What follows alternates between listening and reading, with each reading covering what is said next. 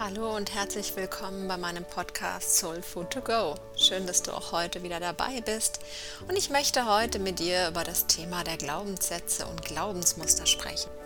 Was steckt dahinter? Warum sollten wir uns damit beschäftigen? Wie können wir Glaubensmuster herausfinden, die uns bestimmen? Und wie können wir sie vor allen Dingen auch verändern?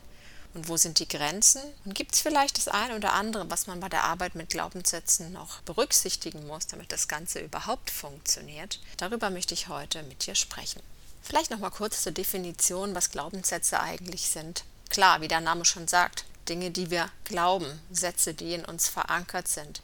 Es sind letztendlich natürlich nicht nur Sätze, es sind ganze Programme, es sind ganz tief in uns verankerte und ganz, ganz häufig eben auch unbewusste Überzeugung über uns selbst, über das Miteinander und die Welt. Sowas so wie unsere unterbewussten Lebensregeln. Und die entstehen meistens schon recht früh und vor allen Dingen eben daraus, dass wir alle Erlebnisse verarbeiten und bewerten müssen und sie irgendwo für uns einsortieren müssen, daraus was ableiten müssen. Und die meisten dieser Glaubenssätze entstehen, wie gesagt, schon in den ersten Lebensjahren, denn gerade wenn wir noch ganz klein sind, von unserer Geburt an bis insbesondere zum sechsten Lebensjahr, da bildet sich unsere Gehirnstruktur aus. Und wir sind in dieser Zeit auch noch in einem etwas anderen Bewusstseinszustand, nämlich im sogenannten Theta-Zustand. Das heißt, kleine Kinder haben noch eine etwas andere Wahrnehmung ihrer Realität. Die sind noch nicht in diesem Tagesbewusstsein, wo die meisten Erwachsenen unterwegs sind, sondern immer noch so ein Stück weit in ihrer eigenen Welt. Die sind noch ganz nah bei sich selbst. Ihre Hirnwellen sind in den sogenannten Theta-Spektren eher angesiedelt.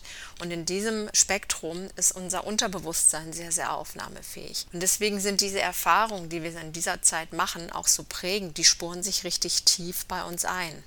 Hinzu kommt natürlich noch, dass wir als kleine Kinder noch nicht gelernt haben, eigene Erfahrungen und Erlebnisse so in Rückschlüsse umzuwandeln und einzusortieren, sondern wir uns da sehr auf das Bild unserer Eltern verlassen, auf das Bild der Realität, was wir von unseren Eltern und Bezugspersonen vermittelt bekommen. Zum einen das Weltbild, was die über die Welt haben, über bestimmte Zustände, Ereignisse, aber natürlich auch, was wir glauben oder was wir gesagt bekommen, wie wir sind und wie wir zu sein haben, damit wir da in der Welt bestehen können.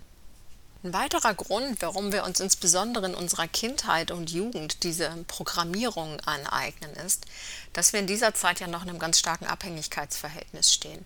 Wir können noch nicht alleine für uns sorgen und rein aus der Evolution heraus ist es für uns einfach überlebenswichtig, dass wir dafür sorgen, dass wir zu unserer Sippe zugehörig bleiben, also dass wir einfach Teil dieser Familie bleiben, damit wir versorgt sind. Und damit das passiert, tun wir alles Mögliche, damit das auch gewährleistet und stabil ist. Und gerade in dieser Zeit bilden sich dann eben auch schon unsere ersten Anpassungsstrategien was wir alles lernen, was wir sein müssen, was wir tun müssen, was wir zu lassen haben, was wir nicht dürfen, damit wir eben diese Zugehörigkeit sichern, dass wir Liebe bekommen, dass wir Aufmerksamkeit bekommen oder im schlimmsten Fall auch nicht gestraft werden. Das sind alles Anpassungsstrategien, die sich aber auch als Programme und als innere Glaubenssätze in uns manifestieren. Das können solche Dinge sein, dass wir uns anpassen müssen, dass wir keine eigene Meinung haben dürfen, dass wir es immer alleine hinkriegen müssen und stark sein müssen, dass wir wir keine Fehler machen dürfen, dass wir immer gute Leistungen bringen müssen und, und, und.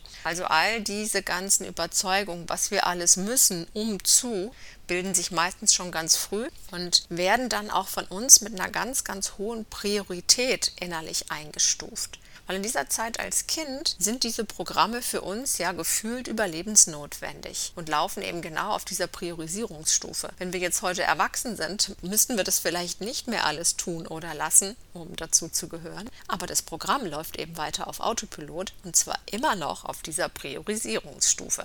Das heißt, da ist immer noch überlebenswichtig angeheftet an das Programm und dementsprechend kommen wir aus der Nummer auch nicht ganz so einfach raus. Es gibt natürlich nicht nur negative oder einschränkende Glaubenssätze, sondern natürlich auch eine Menge gute. Aber um die soll es jetzt hier erstmal nicht gehen, weil die uns ja auch nicht im Wege stehen. Also wir hören häufig diese Begriffe limitierende und beschränkende Glaubenssätze, weil sie eben unsere Möglichkeiten einschränken, limitieren und uns häufig keine Auswegmöglichkeit, keine Wahlmöglichkeit in bestimmten Situationen lassen. Wir haben immer diesen innerlichen Druck, ich muss so und so handeln, ich darf das und das nicht. Und wie gesagt, vieles ist davon auch gar nicht wirklich bewusst. Eins vielleicht noch am Rande genannt, weil mir das häufig in meiner Praxis passiert, dass Menschen zu mir kommen und sagen, oh, ich möchte endlich diese blöden alten Programme loswerden, diese mistigen Glaubenssätze, die mich jetzt schon so lange sabotieren kann ich alles nachvollziehen. Ich habe selbst so gedacht. Allerdings muss man hier ganz klar sagen, wenn man hier in einem inneren Widerstand ist mit dem, was da an Programmierung in uns feststeckt, dann wird man die nicht unbedingt so leicht los. Es geht eher darum, diese Programmierung und diese Glaubensmuster als das zu würdigen zunächst, was sie sind, nämlich die Lösungen für ein Problem, das wir zumindest irgendwann mal hatten, aber unterbewusst wahrscheinlich auch heute noch haben. Also es ist immer eine Lösung gewesen. Ich muss so und so sein. Ich muss lieb sein, ich muss gehorchen, ich muss es allein schaffen, ich muss stark sein, damit. Ja, es hat ja immer einen Grund dahinter, das war immer eine Lösung. Und deswegen ist es wichtig, sich die heute anzuschauen, herauszufinden, was steuert mich heute vielleicht noch immer, was ich nicht mehr brauche, das zu würdigen, das loszulassen und eine neue Wahl zu treffen. Dann wird ein Schuh draus. Wie finde ich meine Glaubenssätze jetzt raus? Also viele sind uns sicherlich ja auch bewusst, weil wir die ganz deutlich auch einfach so aussprechen. Zu sagen, ja, ich bin da nicht gut genug oder ich genüge da vielleicht einfach nicht oder ich bin ja auch nicht so wichtig oder all solche Sätze, die sind uns häufig auch schon bewusst. Aber es gibt auch viele, die so ein bisschen im Untergrund und auch sehr, sehr tief im Untergrund agieren. Ein erster Schritt, um die rauszufinden, kann sein, sich wirklich mal aufzuschreiben, alle Dinge, Ziele, Zustände und so weiter, die man wiederholt vergeblich versucht hat zu erreichen, zu bekommen oder irgendwie zu verwirklichen. Mal aufzuschreiben, wo man zu kurz gekommen ist, was nicht funktioniert hat, was nie funktioniert. Und dann für jeden Satz mal einen Grund aufzuschreiben, weshalb das so war. Vor allen Dingen im ersten Step wirklich mal nur das aufzuschreiben, was wahr ist oder sich wahr anfühlt und im zweiten Step dann auch die Gedanken aufzuschreiben, die vielleicht gar nicht wahr sind, aber trotzdem auftauchen. Also zum Beispiel sowas wie niemand mag mich, wo man vielleicht Freunde hat oder ich habe kein Geld, obwohl wir ja Geld verdienen. Also einfach mal diese ganzen inneren Gedanken, die da hochkommen zu irgendeinem Thema, was ich noch nicht gemeistert habe, wo ich an mein Ziel nicht erreicht habe, diese Gedanken zu sortieren und erstmal für sich aufzuschreiben. Da hat man schon mal ein großes Bündel an Glaubenssätzen. Und nun geht es darum, eine neue Wahl zu treffen, zu schauen, dient mir das heute noch? Möchte ich eine neue Wahl treffen? Möchte ich was verändern? Was wäre denn ein positiver, stärkender Gedanke, den ich stattdessen bei mir implementieren könnte, den ich stärken möchte, an dem ich mich neu orientieren möchte? Und es wird ja mal viel mit der Affirmationsarbeit an den Glaubenssätzen herumgeschraubt. Das ist auch ein ganz gutes Tool, aber es braucht sehr lange, es braucht sehr viel Wiederholung. Es geht noch nicht so schnell ins Unterbewusstsein rein. Ich persönlich arbeite da lieber mit etwas effektiveren Methoden, zum Beispiel mit dem Theta Healing, wo ich relativ schnell Glaubenssätze durch Anbindung ans Quantenfeld auch verändern kann, neue Informationen downloaden kann. Eine schöne Methodik, wo der Verstand auch gut mitgenommen wird, ist auch The Work nach Byron Katie. Kann man mal googeln, findet man ganz viel Arbeitsmaterial dazu. Ist auch mal eine ganz schöne Geschichte. Also je nachdem, wie man so gestrickt ist, ob man sich auch diesen feinstofflichen Dimensionen öffnen kann, kann ich das mit dem Theta Healing sehr empfehlen, sich darüber seine Glaubensmuster anzuschauen und sie dann auch zu verändern. Das Schöne ist, man kann hier sehr, sehr viele Glaubensmuster oder Glaubenskonstrukte und Programme in einem Step ändern. Zur Formulierung deiner neuen Wahl, deiner neuen Glaubensmuster, die dir dienlicher sein sollen, gibt es einiges zu beachten. Ich habe hier schon mal einen anderen Podcast aufgenommen, wo es um das Thema der Affirmationen geht. Also mit O, Affirmationen. Das sind Affirmationen in Frageform die dadurch noch ein bisschen effektiver gestaltet werden können. Aber daraus möchte ich jetzt eigentlich heute kein ganzes Kapitel hier machen. Vielleicht nur noch mal dein Augenmerk auch noch mal auf deine Sprache zu legen, wie du im täglichen Sprachgebrauch über dich selbst auch sprichst, weil damit programmieren wir uns eigentlich auch jeden Tag schon immer neu. Wie häufig sagen wir eigentlich, ich bin da nicht gut genug. Ich bin halt langsam. Ich bin halt zu dumm dafür. Ich bin da halt nicht gut genug. Immer dieses Ich bin.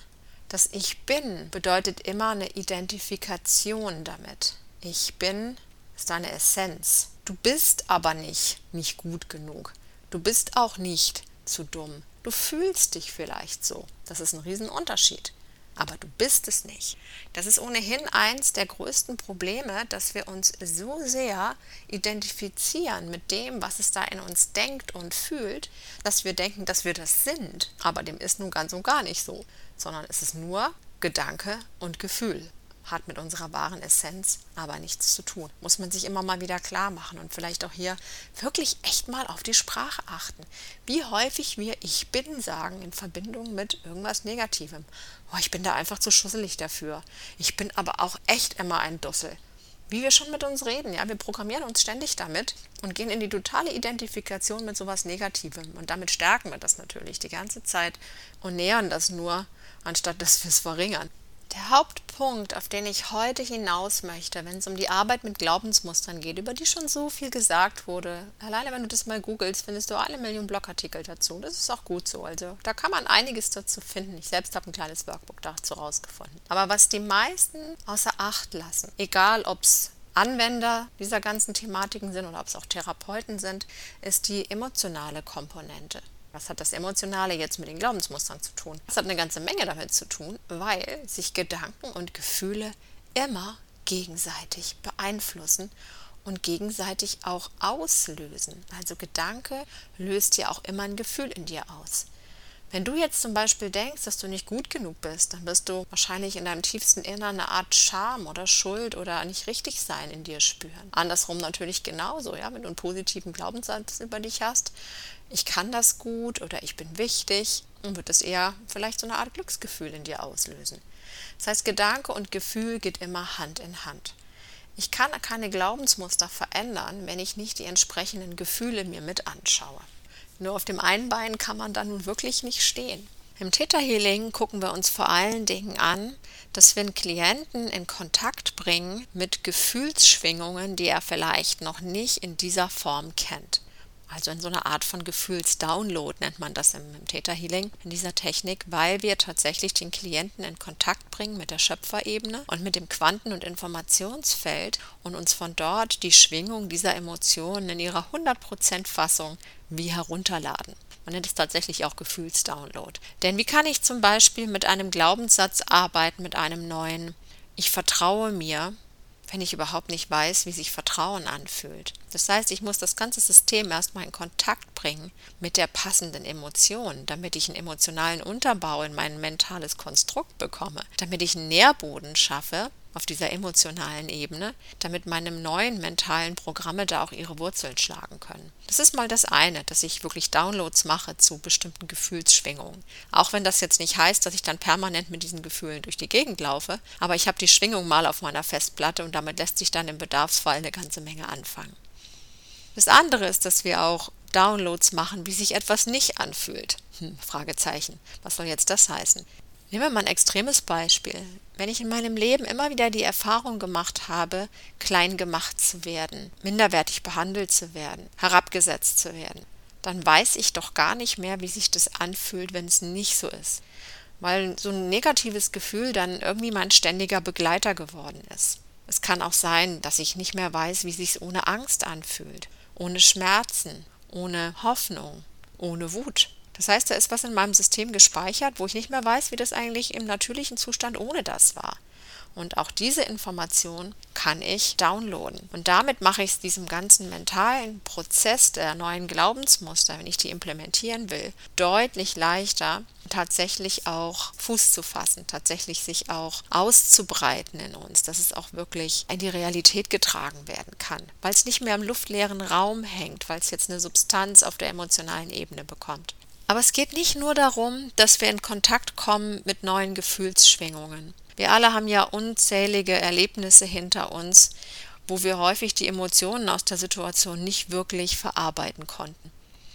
Und da auch eine Emotion eine Energie ist und Energie nicht verloren gehen kann, wo sollten diese Emotionen hin, wenn wir sie nicht haben verarbeiten und wieder loswerden können? Klar, die stecken noch in uns fest, die sind da wie eingefroren, verkapselt stecken irgendwo immer noch drin und, und arbeiten so ein bisschen wie die Guerillas aus dem Untergrund, indem sie ihre Informationen immer noch und immer noch und immer wieder in unser System geben und sogar Einfluss haben auf unsere Biochemie, also auf unsere Hormone, auf unsere Neurotransmitter und damit auf die biochemische Seite unseres Befindens.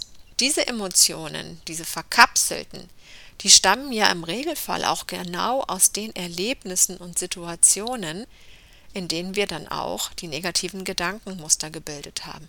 Wenn ich zum Beispiel als kleines Kind mal die Erfahrung gemacht habe, alleingelassen worden zu sein und mir das Angst gemacht hat, dann werde ich vermutlich so ein Gefühl von Angst oder Einsamkeit oder Verlassenheit irgendwo in mir abgespeichert haben. Vor allen Dingen dann, wenn das häufiger vorkam, dann hat sich dazu auch deine innere Überzeugung gebildet. Ich bin allein, ich muss es irgendwie alleine hinkriegen, ich bin vielleicht auch gar nicht liebenswert und deswegen hat man mich verlassen. Also da ist ja auch sehr viel Interpretationsspielraum da. Das heißt, es ist ganz, ganz wichtig, dass wenn mir diese negativen Glaubensmuster bewusst werden, dass ich auch noch schaue, was hängt denn an nicht verarbeiteten Emotionen noch in meinem System fest, was letztendlich ja auch ganz eng verknüpft ist mit diesen Gedanken. Und wenn ich dann dort ansetze, diese Emotionen auch zu lösen und vielleicht auch noch herauszufinden, wann sind die denn eigentlich entstanden, in welchem Zusammenhang, und die dann an die Oberfläche kommen und ich sie tatsächlich lösen kann, dann wird es auch deutlich leichter und einfacher, neue Glaubensmuster zu implementieren, weil unsere emotionale Welt nicht ständig dagegen schießt und was anderes behauptet. Ich nutze dazu ganz gerne die Emotionscode-Technik nach Bradley Nelson, wo man über den kinesiologischen Muskeltest durch bioenergetisches Austesten direkt mit dem Unterbewusstsein in dem Gesamtsystem kommunizieren kann, am Verstand vorbei. Ich kann über diesen Muskeltest herausfinden, welche Emotionen eingefroren in einem Klienten oder auch bei mir selbst aktiv sind und kann dann diese Emotionen lösen, wenn ich sie identifiziert habe. Dieser Muskeltest ist so schön, weil ich ihn sowohl zum Auffinden von Glaubensmustern nutzen kann, als auch zum Auffinden von Emotionen und es mir so einfach die Möglichkeit gibt, so ein bisschen Detektiv im eigenen System oder in dem meiner Klienten zu spielen und die entsprechenden Blockaden wunderbar aufzufinden, ohne dass ich wahnsinnig viel wissen muss über den Klienten und mir seine gesamte Geschichte aufrollen müssen, einfach weil wir hier seinen Körper ganz klar befragen können. Und das ist die Erfahrung, die ich mit unzähligen Klienten gemacht habe, wenn ich auf diesen verschiedenen Ebenen arbeite und dann noch die energetische Ebene mit einbeziehe, also die Chakraarbeit und die feinstofflichen Blockaden, dass ich dann wirklich nachhaltige Erfolge erziele, weil ich gerade eben dieses Konstrukt aus Gedanken und Gefühlen, die sich immer wieder gegenseitig beeinflussen, von beiden Seiten angehe und verändere und löse. Und dann kann ich den Weg frei machen für eine neue Wahl, für eine neue Programmierung für eine neue, positivere Ausrichtung, die ich dann natürlich auch noch durch einen entsprechenden Fokus in die Realität bringe. Aber das war mir jetzt einfach nochmal ganz wichtig, dass diese Gefühlskomponente, die emotionale Komponente wirklich ein ganz, ganz, ganz entscheidender Faktor ist bei der Arbeit mit unseren inneren Programmierungen. Wenn wir das außer Acht lassen, wird so ein neues Programm nicht wirklich in uns Fuß fassen können. Wir müssen immer diese beiden Seiten sehen. Das ganze Thema kann man auch noch ein bisschen größer aufziehen, denn das, was wir denken und fühlen, das bestimmt auch zu einem ganz, ganz großen Teil unsere Realität. Das ist wie ein Filter, durch den wir denken und fühlen. Das ist unsere ganz persönlich eingefärbte Brille, unser Raster, durch das wir die Welt wahrnehmen. Es ist letztendlich auch so, dass ja jeder von uns ein ganz eigenes individuelles Energiefeld hat sowie eine ganz individuelle Melodie oder ein einzigartiges Bild, das wir dann nach draußen zeigen. Und dieses Feld, das wird kreiert und gespeist durch die Frequenz unserer Gedanken und Emotionen. Und das Entscheidende ist, dass dieses Feld, was wir da erzeugen, in Resonanz geht mit unserer Umwelt und mit unseren Mitmenschen. Und hier wirken dann wieder die kosmischen Gesetze. Wir ziehen dann wirklich vollautomatisch genau die Menschen und Umstände in unser Leben, die der Resonanz der Qualität unseres eigenen Energiefeldes entsprechen. Also wenn ich sehr viel Opferhaltung, wenn ich sehr viel Minderwertigkeitsgefühl, wenn ich sehr viel Scham, Schuld und kleinmachende Gedanken in mir trage, dann werde ich das in meinem Außen gespiegelt bekommen. Dann werde ich Menschen treffen und in Situationen landen, wo mir genau diese Innenwelt, dieses Denken und Fühlen immer wieder gezeigt werden. Unsere Gedanken haben eine elektrische Energie und unsere Gefühle eine magnetische Energie. Und gemeinsam bilden die unser elektromagnetisches Feld. Das ist unser Resonanzfeld. Wenn wir jetzt mal drüber nachdenken, was wir so den ganzen Tag denken und fühlen, dann wundert uns vermutlich nicht mehr so viel, wie unser Leben dann aussieht. Wir schaffen damit wirklich unsere persönliche Realität, unsere Wahrnehmung dessen, was uns im Außen begegnet. Wenn wir jetzt positive und starke Überzeugung über uns haben und dadurch auch positive, hochschwingende Gefühle erzeugen, dann haben wir natürlich insgesamt ein hochschwingendes Energiefeld. Und daraus ergeben sich dann noch mehr positive Erfahrungen. Also die Schwingungsfrequenz bestimmt unsere persönliche Realität. Und sie hat im Übrigen auch einen großen Einfluss auf das Kollektiv, auf die Gesamtrealität der Menschheit und umgekehrt. Dummerweise funktioniert das, was im Positiven läuft, natürlich auch im Negativen genauso. Denn wenn wir jetzt zum Beispiel die innere Überzeugung in uns tragen, wir müssten uns Zuwendung und Aufmerksamkeit durch Anpassung und harte Arbeit verdienen, und wir fühlen uns wenig selbstbewusst und wertvoll, was glaubst du, welche Erfahrungen wir dann machen werden?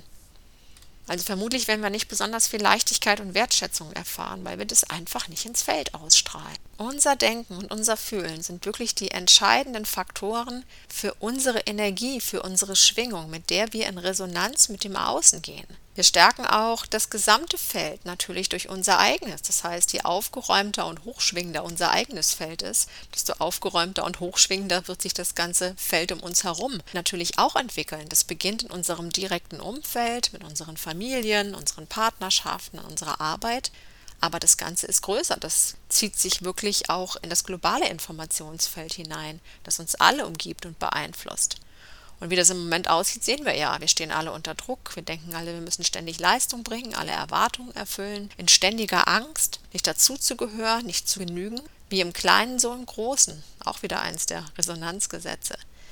Und das macht mich so traurig und manchmal auch wütend und manchmal auch müde, wenn ich immer wieder so tolle Menschen vor mir habe, die ihr ganzes Leben damit zugebracht haben, sich zu identifizieren mit dem, was es da in ihnen denkt und fühlt und ihren wahren Wesenskern überhaupt nicht erkennen können.